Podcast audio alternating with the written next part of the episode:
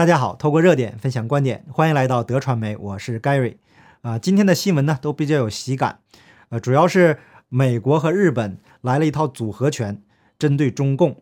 那在保护台湾这个问题上呢，呃，美国和日本站在了同一战线上。这个赵战狼又开始喊叫了，哈哈，什么粗暴干涉，就这一套东西吧。那本来呢，我是想穿那件西台湾的衣服，那个 T 恤衫来跟大家分享这个新闻。可是啊，我已经订了很久了，那个还没到货。等到了以后呢，再跟大家展示。就怕呀，这个五毛和粉红啊，他们这个受不了，做一些不太理智的事情。那好，我们就正式开始今天的内容。那首先呢，跟大家说一下，呃，美国的两极重拳。第一季呢是发生在星期一，美国国务卿安东尼布林肯发布向国会提交的二零二一年度埃利维塞尔种族灭绝和暴行预防法。那这个法案呢，里面有一个名字。呃，他是罗马尼亚的犹太人的幸存者。那十几岁时呢，就被关押在二战的奥斯维辛集中营。他的名字叫埃利，呃，威塞尔。这个法案呢，它是二零一九年一月十四日，呃，是川普总统他签署生效的。那国务院今年是第三次提交了这个相关的年度报告。美国国务卿布林肯在二零二一年一月就声明。中华人民共和国正在并持续对新疆以穆斯林为主的维吾尔人以及其他少数民族和宗教团体的成员实施种族灭绝和反人类罪。看来这个反人类罪已经坐实了。呃，对于中共来说，那么今天呢，美国国务院也发出了这个提醒，就是说，呃，凡是跟中共做生意的，呃，跟新疆有关系的都要注意了。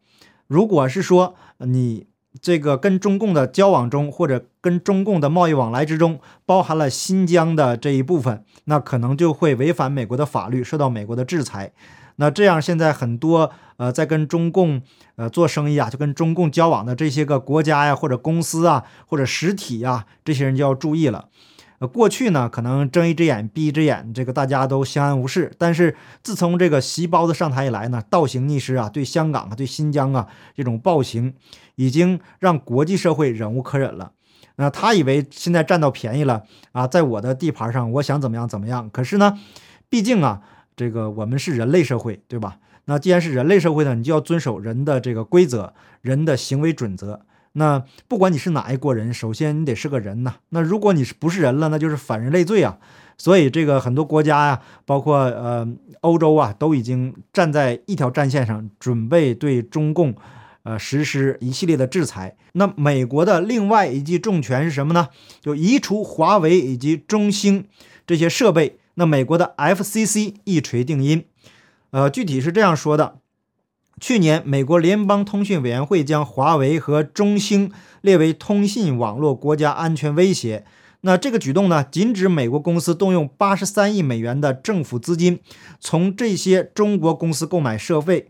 那 FCC 在去年十二月通过了一项规则，要求拥有中兴通讯或华为设备的运营商拆除并且更换这些设备。呃，其实主要还是这个安国家安全的方面。大家都知道啊。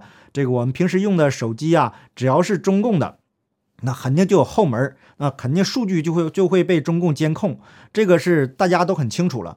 呃，包括呀，中共的一些软体啊，一些软件呢，呃，很多国外这个这些出了国的朋友吧，也在用这些软件。那对于中共的东西，一定要慎之又慎，尤其是中共的手机，那就不能用。用了之后，你的个人隐私啊，你的资料啊，那全部都在中共的监控之下。那他们监控拿到了这些数据之后呢，他们有很多的用途。那一旦落入到一些。这坏人手里边呢，那可能呃，你这个遭受的损失就会很大了。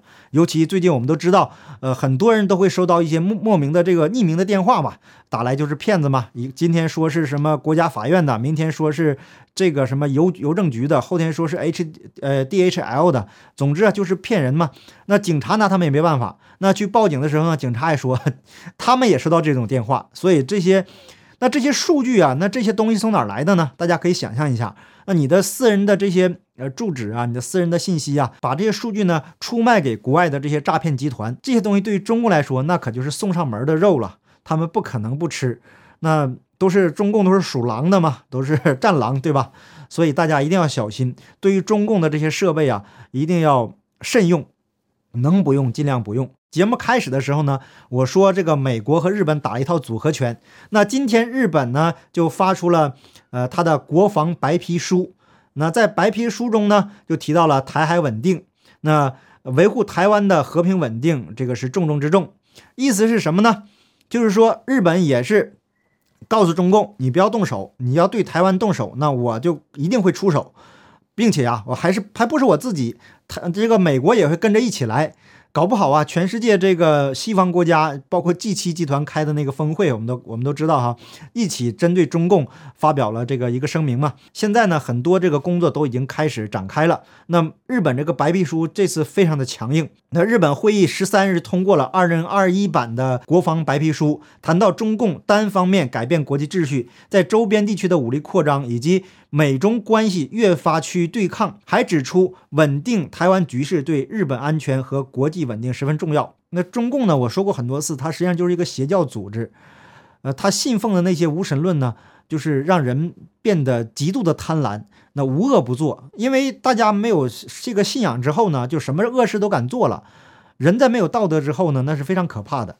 呃不管你是哪种制度吧。那这个中共的恶就在于，它破坏了整个中华民族的这个信仰，破坏了整个中国人的这个自古以来对敬天信神的这种传统文化。那么，在中国人不信神以后，我们就看到了各种这个奇葩的现象都出现了。那中共人也是从上到下，整个就是完全就是利益集团，从上到下就是一切向前看。那一向一切向前看，那就呃。为了赚钱呢，就可以不顾任何道义了。特别是最近两年，这个对于香港的承诺五十年不变，这已经才几年呢就变了。那对于新疆呢，那是死都不承认。那对新疆人的这个迫害，我们大家都看到了。中共对新疆的迫害已经成为了一个全世界范围内的一个共识。呃，狡辩是没有用的。那在日本发表了这个白皮书之后。我们来看看赵战狼是怎么反应的。那作为新闻呢，我们当然了，就我们要播正方的，也要播反方的。呃，通过正反对比呢，我们才能看出来啊谁是正，谁是邪。那谁说的有道理，谁说的很无理。那赵战狼是这么说的：这段时间，日方接二连三拿中国说事，粗暴干涉中国内政，无理指责中方正常的国防建设和军事活动，对中方正当的海洋活动说三道四，没有说五到六哈。渲染所谓的中国威胁，这是极其错误和不负责任的。中方对此强烈不满，坚决反对。赵战狼的这番话呢，整个就是充满了形容词，就像一篇这个初中生的作文。呃，整个呢，我觉得这个跟教育体系这这个是整个一个系列下来的。中国人不会好好说话，他不用形容词，他就不会说话。那整个这一样下来呢，给人的感觉就是就是无理取闹，在那儿撒泼打滚，就这种感觉。你有事实你就摆事实，你有依据就摆依据。那其实上，这个我们看到整个这个形势已经这这样了。那中共他也没有什么具体的办法。之前包括这个胡锡进这个胡雕盘，他都喊话了，说美国军机什么降落在台湾之日啊，这个中共的军机就要到台湾上空宣示主权。那美国军机已经来了，大家都看到了，送疫苗去了。可是呢，那中共的军机也没见在台湾的上空飞行啊。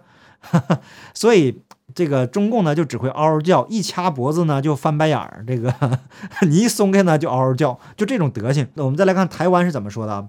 台湾外交部表示，日方防卫白皮书坚定呼应日本政府今年三月日美安全资商二加二会议联合声明，四月日美峰会联合声明，五月日本欧盟领袖峰会声明，六月。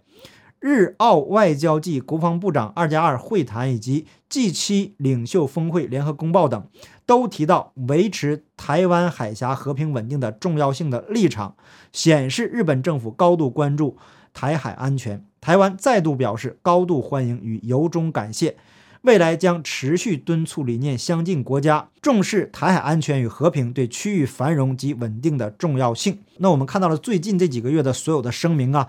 就向我们勾勒出了一个轮廓，全世界文明国家、民主国家都已经准备好了对中共下手。中共不要乱动，只要你真的敢踏出那个红线，那一定会呃引起非常严重的后果吧。希望习包子呢能有现实感，呃，不要做出一些愚蠢的事情。最后呢，倒霉的还是中国人。那从目前来看呢，中共是内忧外患了。最近呢，中国内部的事情也很多。上期节目我已经讲了，这个包括公务员呢都已经这个取消了绩绩效奖，而且啊，呃，最近呢已经把执法权呢下放到居委会了。这种呢，就是未来可能会引起很大的麻烦，因为居委会拿到执法权，很明显的目的就是让他们罚款嘛，罚款他们。呃，才能拿到经费嘛？那这样老百姓肯定是就是不干了。我们都知道了，中共的很多政策下面的官员，很多的他的行为都是为了罚款，他并不是为了执法，而是为了从这个执法的过程中拿到他的利益，这个才是重点。未来啊，中共的日子可能是一天不如一天了，我们就拭目以待吧。好，感谢您的点赞、关注、订阅、留言、分享，我们下期节目见，拜拜。